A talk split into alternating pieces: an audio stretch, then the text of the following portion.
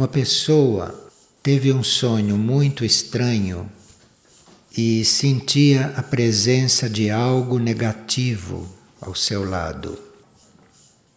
E ela sentiu muito medo. Então pediu a ajuda de Padre Pio.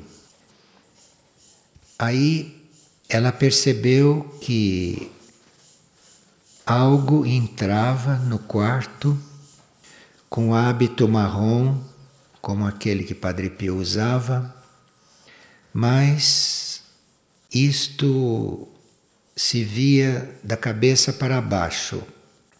Isto que entrava no quarto não mostrava o pescoço e nem a cabeça. Mas ela sentiu aquela presença negativa se dissipar. Então ela quer saber por que, que a cabeça não era à vista, a cabeça daquilo que entrava. Padre Pio, como outros curadores, dispõe de muitos corpos astrais para o serviço. Nenhum é o corpo astral dele, mas antes do corpo astral de um curador se desmaterializar, o corpo astral pode se desmembrar em muitos corpos astrais, de forma que ele possa trabalhar em vários níveis, em várias situações. Então, supondo-se que Padre Pio não precisasse mais de corpo astral, porque trabalha de outra forma, então o corpo astral dele não é desperdiçado e nem vai se diluir no astral geral, porque pode ser útil. Então aquele corpo astral se divide em muitos e ele pode usá-los. E mesmo que ele não o use diretamente, esses corpos astrais, feitos com o dele, podem trabalhar, podem servir autonomamente, porque são corpos astrais muito educados, corpos astrais muito puros, muito ordenados, então eles podem trabalhar. Então a pessoa viu esta imagem entrar no quarto, mas não viu a cabeça, porque realmente não era Padre Pio ali presente, não era quem ela chamou. Mas ela chamou por Padre Pio e veio em auxílio dela um desses corpos astrais a serviço. E para ela saber que não era Padre Pio, mas que era um corpo astral de Padre Pio, então não tinha a cabeça. E uma pessoa pergunta se um ser em uma mesma encarnação pode passar duas vezes pelo processo de transmutação monádica. Sim, isso pode acontecer muito mais que duas vezes. O corpo que alojou Saruma, por exemplo, durante cinco anos, já havia alojado quatro outros antes de Saruma. Saruma foi o quinto que habitou naquele corpo, além do habitante natural daquele corpo. Existem corpos físicos que têm condições de prestar este serviço. Então, o serviço de certos corpos físicos é ser habitado por diferentes mônadas, é estarem disponíveis para transmutação. Para isso, o corpo físico deve já ter adquirido flexibilidade e adaptabilidade, porque entre um ocupante e outro pode haver muita diferença de energia. Então, o corpo físico, para se prestar a ficar transmutando várias vezes na mesma vida, na mesma encarnação, precisa que seja muito adaptável como era naquele caso.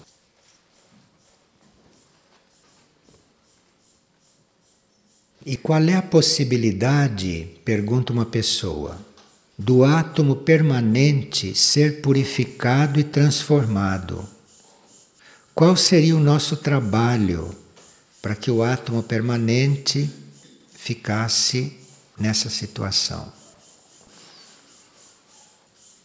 Então, nós colaboramos com a evolução do átomo permanente, do corpo físico, quando vivemos uma vida equilibrada e com ritmo harmonioso.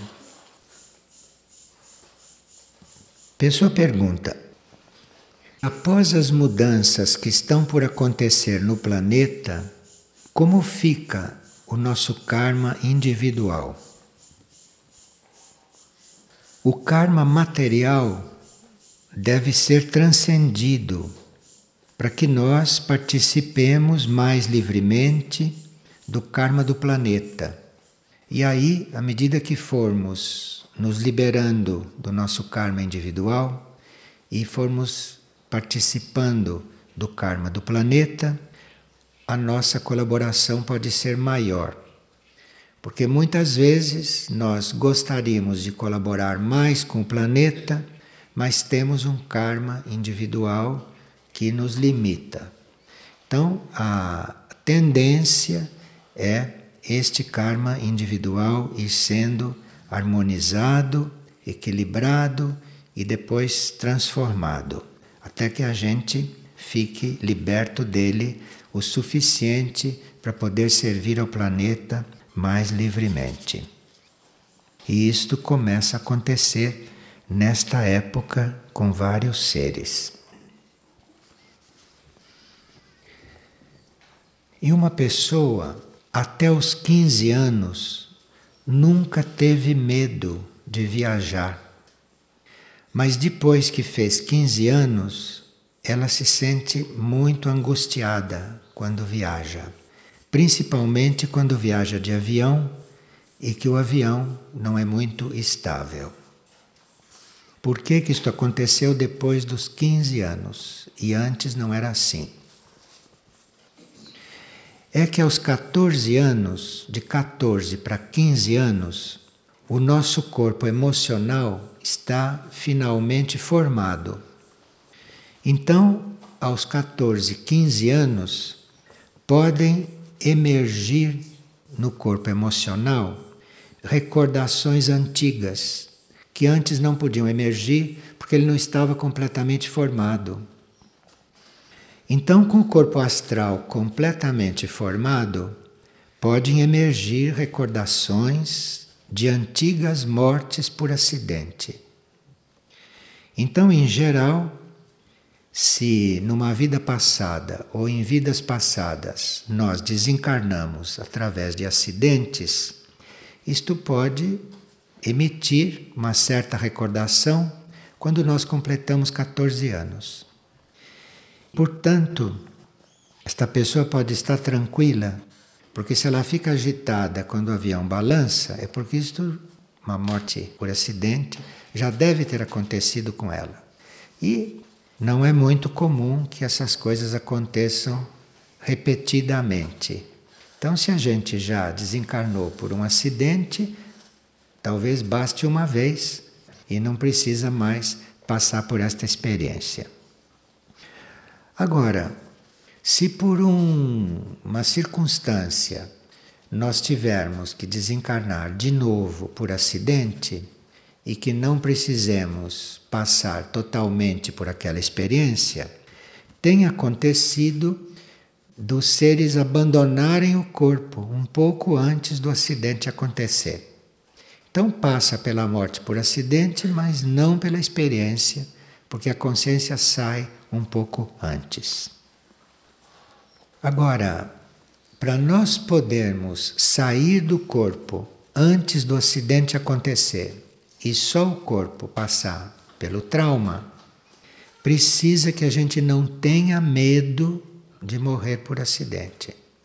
Enquanto nós tivermos medo, estamos abertos à experiência, até que aprendamos não é, a ficar impassível até diante do processo que se apresentar para a nossa morte. Porque nós temos que aceitar o processo através do qual vamos desencarnar com muita serenidade, com muita naturalidade, com muita calma e sabedoria. Enquanto nós não adquirirmos isto, nós vamos passando pelas angústias e pelos desassossegos, vida após vida, até que a gente se habitue a finalmente sair do corpo com naturalidade. Porque não é mais do que isto. Se trata de sair do corpo e continuar vivendo fora do corpo.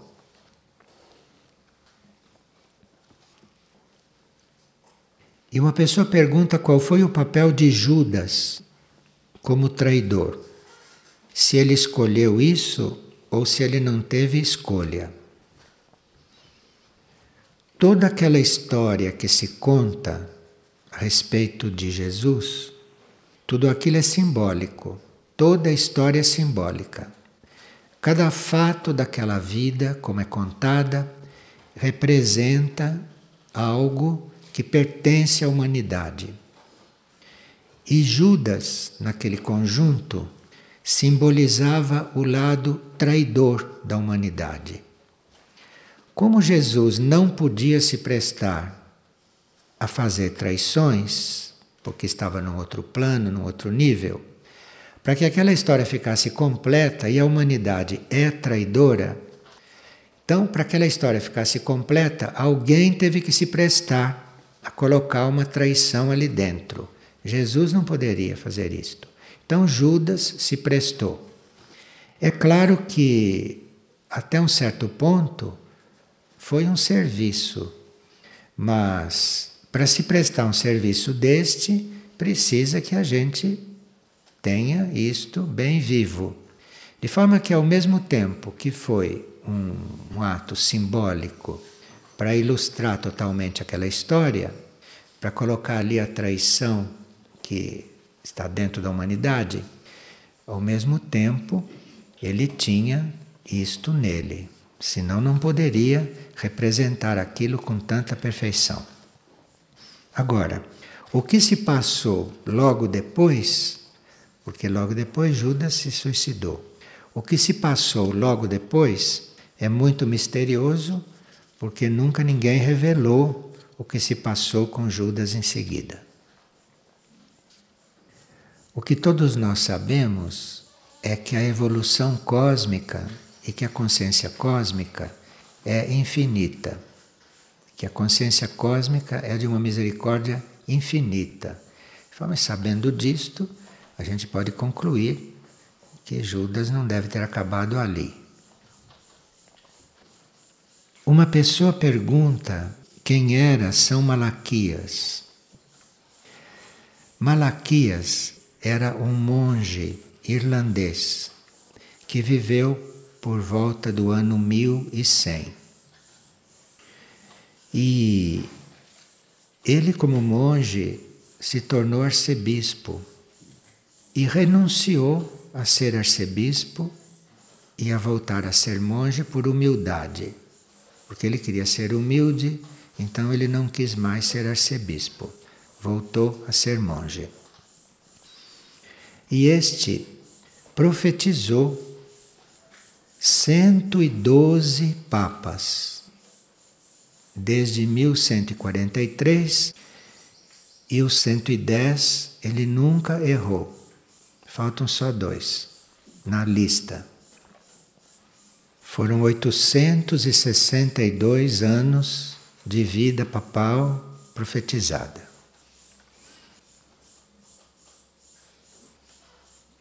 Uma pessoa diz: Nós estamos sentindo que o tempo está encurtando. Mas qual é o processo físico que está acontecendo no planeta que nos parece que o tempo está mais acelerado? O que está mudando é a nossa mente. Então, como a nossa mente está se tornando mais sintética, para ela o tempo está acelerando. O tempo é uma coisa mental. E está chegando a hora da síntese para todo o universo. Então a mente já está sintetizando. Portanto, a nós que estamos encarnados na mente, parece que o tempo está mais rápido. É que a mente está sintetizando as coisas. E como funciona o calendário cósmico? Pergunta uma pessoa. Como é esse calendário cósmico, se não é esse calendário material que nós conhecemos? Quando nós falamos de calendário cósmico, nós estamos falando em termos de ciclos, não de séculos, nem de milênios, nem de anos, nem de horas. Não existe isto no cosmos. Nós estamos falando em termos de ciclos que marcam o início e o fim de um acontecimento. Então, o calendário cósmico são ciclos. Esses ciclos são infinitos. E esses ciclos cósmicos estão acontecendo ao mesmo tempo. Então é um calendário muito amplo. Por exemplo, começou a haver uma mudança nas influências planetárias sobre o homem. No calendário cósmico, isto levou 136 mil anos. Então, num ciclo de 136 mil anos, começou a se produzir uma influência diferente do planeta sobre nós. Então, aqui está um ciclo cósmico de 136 mil anos nossos. Ao mesmo tempo, poderiam estar havendo outros ciclos, resolvendo outras coisas. Mas isto não é contado em tempo. Isto é contado do começo ao fim de um acontecimento, do início ao fim de um fato cósmico, está certo? Então o calendário cósmico não é como o nosso, três séculos, três milênios, quatro milênios. Não. O calendário cósmico são acontecimentos são ciclos de acontecimentos, maiores ou menores. Os astrólogos antigos tinham esta visão e os astrólogos modernos perderam esta visão. Então, os astrólogos modernos, quando falam do universo, quando falam do cosmos, falam de uma visão de tempo material. Vocês veem que quando os astrólogos falam dos nossos ciclos, eles marcam até datas, marcam tempos, tantos dias, tantos anos, etc. Perderam este sentido do acontecimento que não é um tempo material. E esta pessoa pergunta se o novo código genético está sendo implantado só nos recém-nascidos. Não. Este novo código genético não é material. Então ele não precisa aguardar que a gente vá encarnar para ser aplicado. É na consciência, não é material, como o anterior, de forma que ele pode ser aplicado a qualquer momento da vida, da encarnação ou fora da encarnação. É uma coisa na consciência isto. Não tem nada a ver em nascer com o novo código. Você pode estar com o novo código durante uma encarnação. Um dos trabalhos do centro de Erques foi implantar o novo código em vários indivíduos. E quando este novo código tinha que chegar bem próximo ao plano físico, as pessoas eram levadas ao Vale de Erques e ali ficavam vendo as naves, ficavam observando o que se passava no céu. Mas o que estava realmente acontecendo é que estava trocando o código genético dos indivíduos. E aí era necessário que o corpo físico fosse até lá, porque aí isto no etérico era também irradiado. E por que os nomes dos antigos mestres se alteram? Por que, que o mesmo mestre é chamado por outros nomes? A energia deles foi alterada? Bem, o que mudou foi a tarefa. Então, se um ser está numa determinada tarefa, ele é chamado de Moria. Mas se aquele ser é reconhecido em uma outra tarefa, ali ele é chamado de amar. Então, o que indica que é outra tarefa é o nome. Então, é uma forma de indicação. Aconteceu um fato muito interessante, porque no último encontro geral, nós comunicamos que a casa do serviço, aqui de Carmo da Cachoeira, deve evoluir para algo que se chama Casa Vida. E essa Casa Vida é algo que poderá surgir aqui na órbita física de Mirnajá. Isso foi comunicado assim, muito sucintamente, só para que as pessoas pudessem se coligar com esta casa-vida, que é algo que está no plano para acontecer.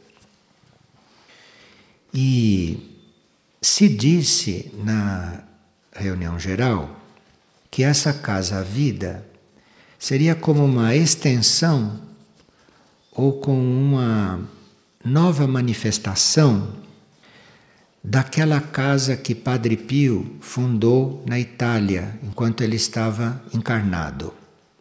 Como vocês sabem, é internacionalmente conhecida como Casa Sollievo della Sofferenza, isto é, casa para alívio do sofrimento. Ele fundou esta casa, que é um grande hospital, numa certa região da Itália. E foi dito que esta casa vida é como um desdobramento disto, é como uma versão atual e adaptada para o nosso ambiente, para a nossa energia e para as necessidades aqui deste lado do mundo. Enquanto a Casa Sollievo della Sofferenza era uma espécie de hospital, ou é uma espécie de hospital, onde as pessoas vão se tratar, se as pessoas estão doentes, enfim, é uma, um trabalho muito ligado ao sofrimento físico. Esta casa-vida não é só para isto.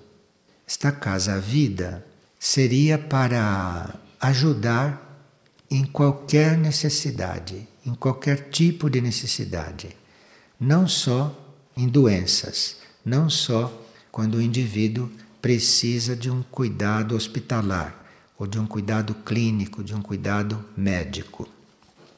Então, esta casa-vida está aí para ser materializada e ela é para qualquer necessidade.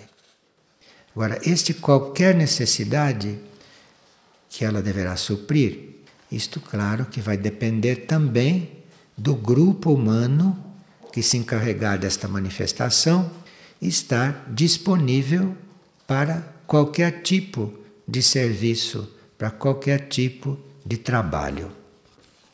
Então, isto aqui foi comunicado no último encontro geral. Agora, uma colaboradora nossa, das mais ativas, não esteve neste encontro geral. E ela passou o seguinte fax.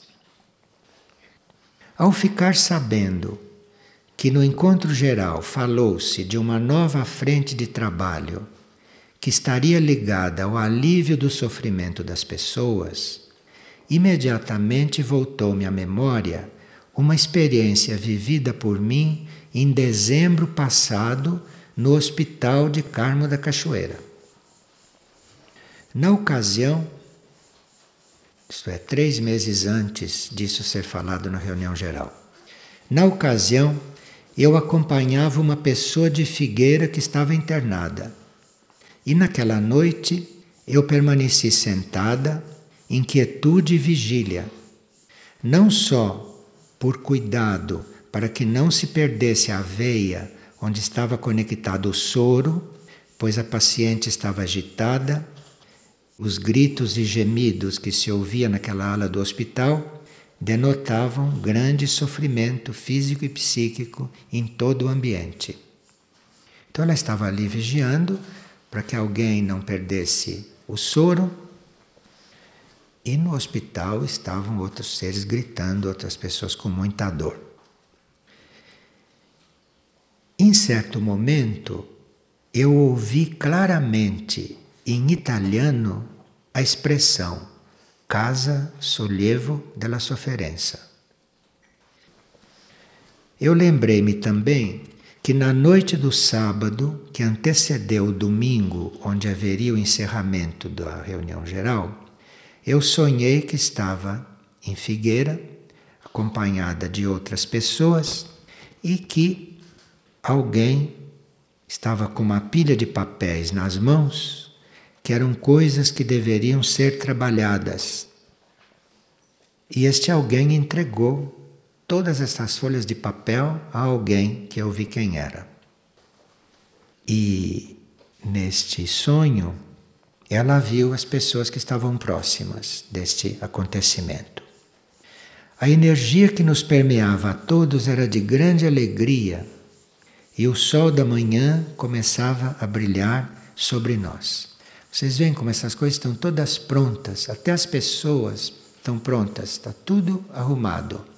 Precisa que no momento cíclico as coisas sejam acionadas. É uma questão de momento cíclico, momento de acionar.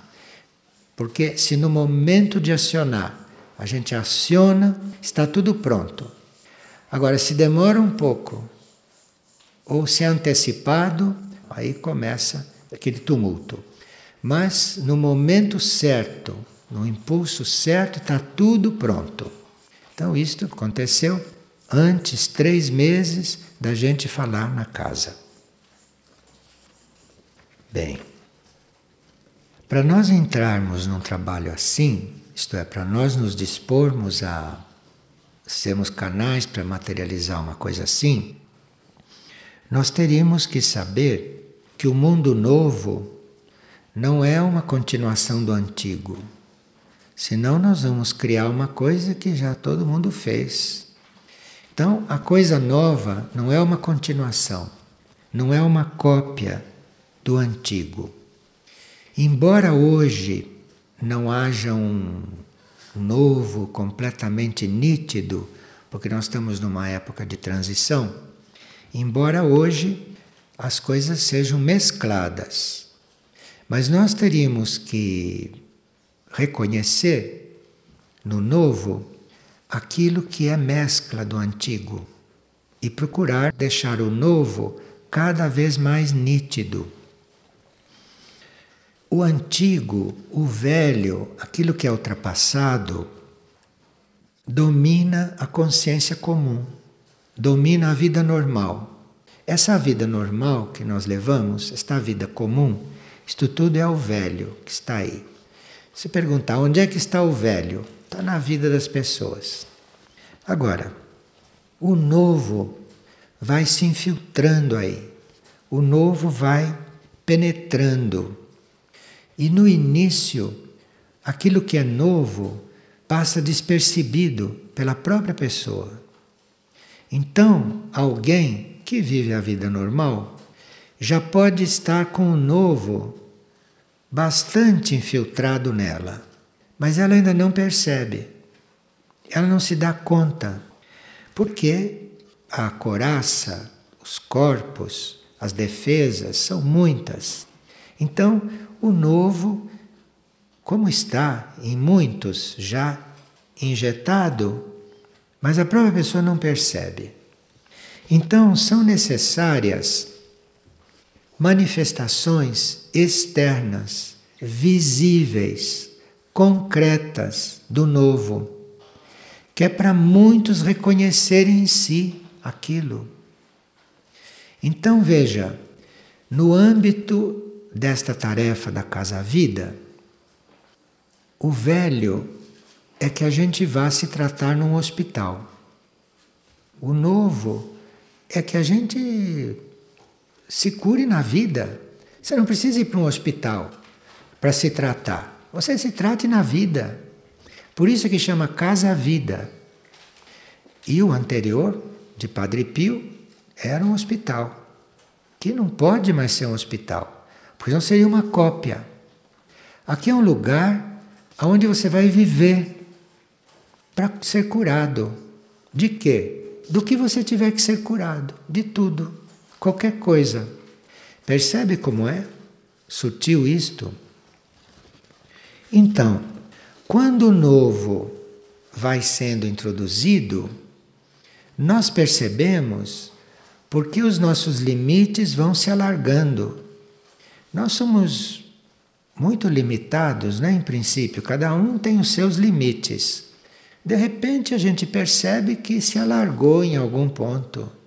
A gente percebe, se dá conta que mudou em algum ponto, que era bastante bastante concreto, bastante real. Então, isto quer dizer que o novo já começou a se introduzir. Sempre que nós temos um, uma tradição, ou sempre que nós temos um costume, um hábito, sempre que nós temos um, uma vida, enfim, humana, forma de vida, e que nós percebemos que estamos nos alargando ali, que a coisa não é bem assim, que a gente está vendo as coisas de outra forma, mesmo estando numa vida concreta, assim, numa forma, nós estamos vendo a coisa diferente, então ali o novo está se introduzindo. Precisa a casa vida, porque quem está nesta situação de estar recebendo o novo, isto aqui pode acarretar na pessoa uma espécie de movimento, uma espécie de caos nas suas percepções. Vê que isto não é doença. Isto é o novo penetrando no indivíduo e o sistema dele perceber as coisas começa a balançar.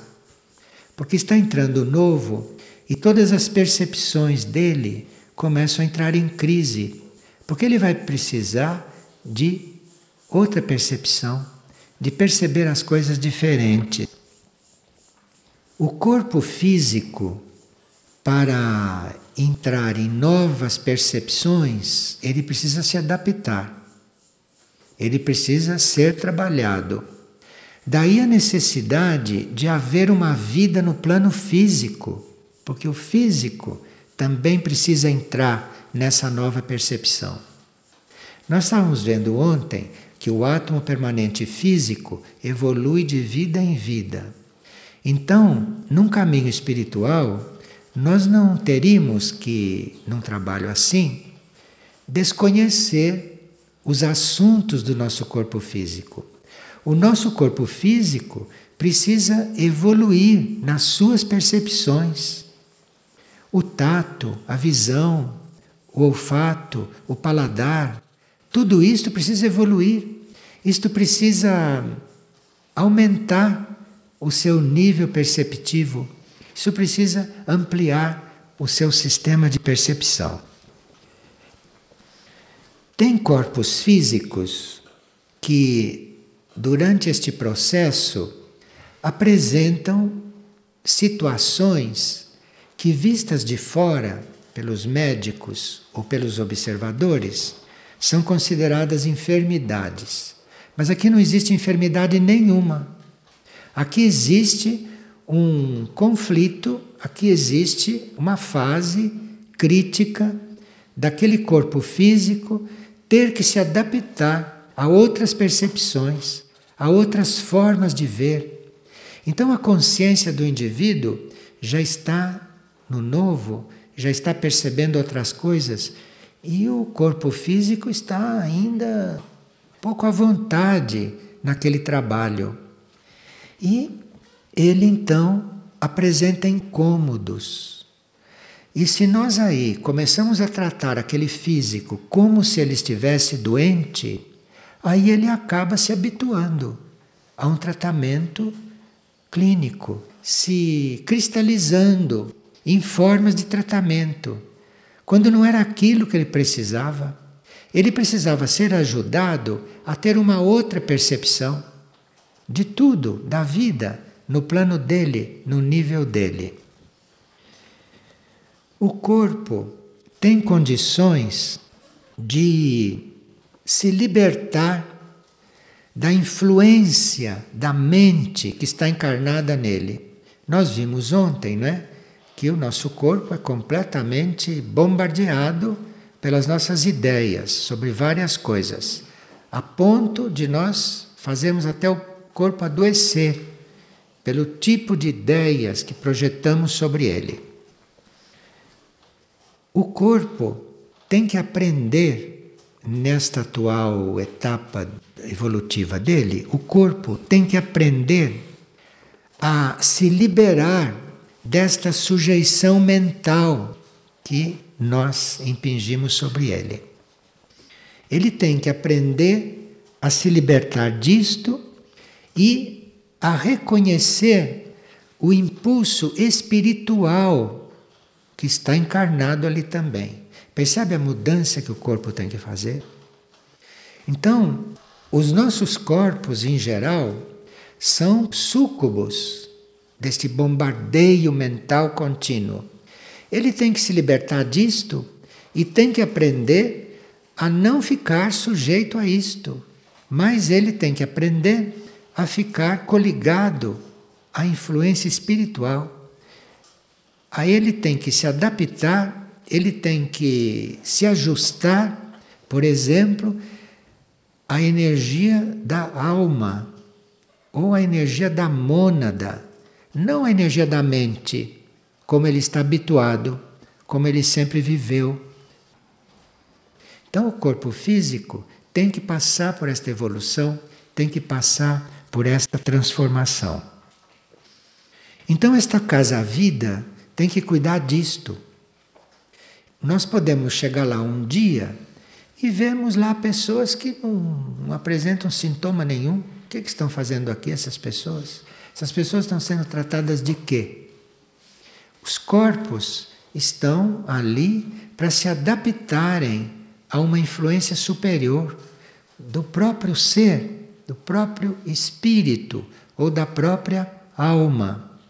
É claro que alguns corpos ainda estão sadios e precisam ser ajudados a passar por este processo. Outros já adoeceram. Outros já adoeceram de tanto que o sistema velho insistiu e fê-los adoecer. Então, esses estão ali também. Então, ali pode haver também doentes, mas não é um hospital. São doentes disto, são seres que estão doentes por causa disto. Senão, iríamos tirar os pacientes dos hospitais, que não é o nosso caso. Então, isso é o esclarecimento que a gente tinha que acrescentar, não?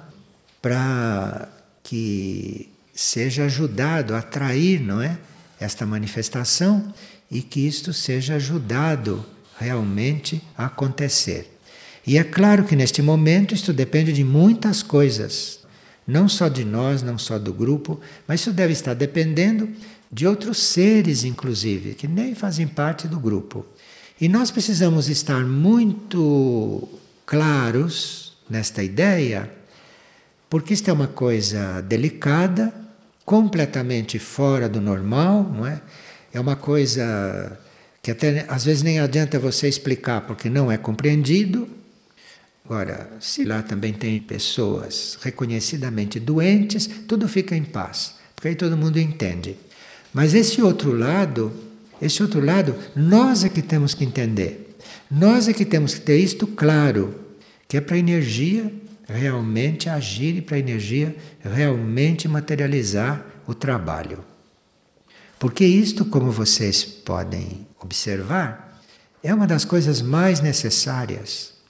Porque muitos corpos estão precisando desta adaptação porque eles estão acostumados, eles estão habituados a uma influência material, a uma influência mental, a uma influência astral, psicológica. E esses corpos têm que se conectar com uma outra influência do próprio ser, no mesmo ser. E eles têm que aprender a responder a esta influência. Eles têm que aprender a corresponder a esta nova influência. E há corpos realmente muito viciados a estarem sob a mente negativa do indivíduo. Porque a mente às vezes não gosta do corpo, a mente fica criticando o corpo, a mente fica julgando o corpo, a mente fica rejeitando o corpo. Então o corpo está realmente necessitando de ser liberado. Sem naturalmente expulsar aquela mente, porque aquela é a mente que está naquele corpo. Mas então aqui precisa não só um trabalho espiritual de informação, de ensino, de estudo para a mente.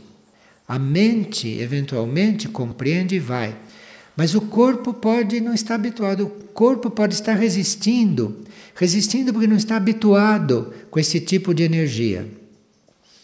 E então é um trabalho muito atual, porque muitos estão precisando disso. Muitos corpos físicos estão precisando de reconhecer a diferença entre esse jugo da mente que sempre os conduziu para essa outra luz que vem de um outro plano, que vem de um outro nível. E aqui, esses corpos físicos nossos, flexíveis como são, porque os nossos corpos são concretos, mas sob certos aspectos são flexíveis. Então, nós temos que apelar, reencontrar a flexibilidade dos nossos corpos para que eles possam fazer essa transformação, esta mudança no seu sistema de percepção, no seu sistema, inclusive de contatos, não, com o mundo, sistema de contatos com a vida. E o corpo físico também participa disso. Então, como isto é uma coisa que diz respeito à vida toda do indivíduo, por isso que foi chamado de casa-vida.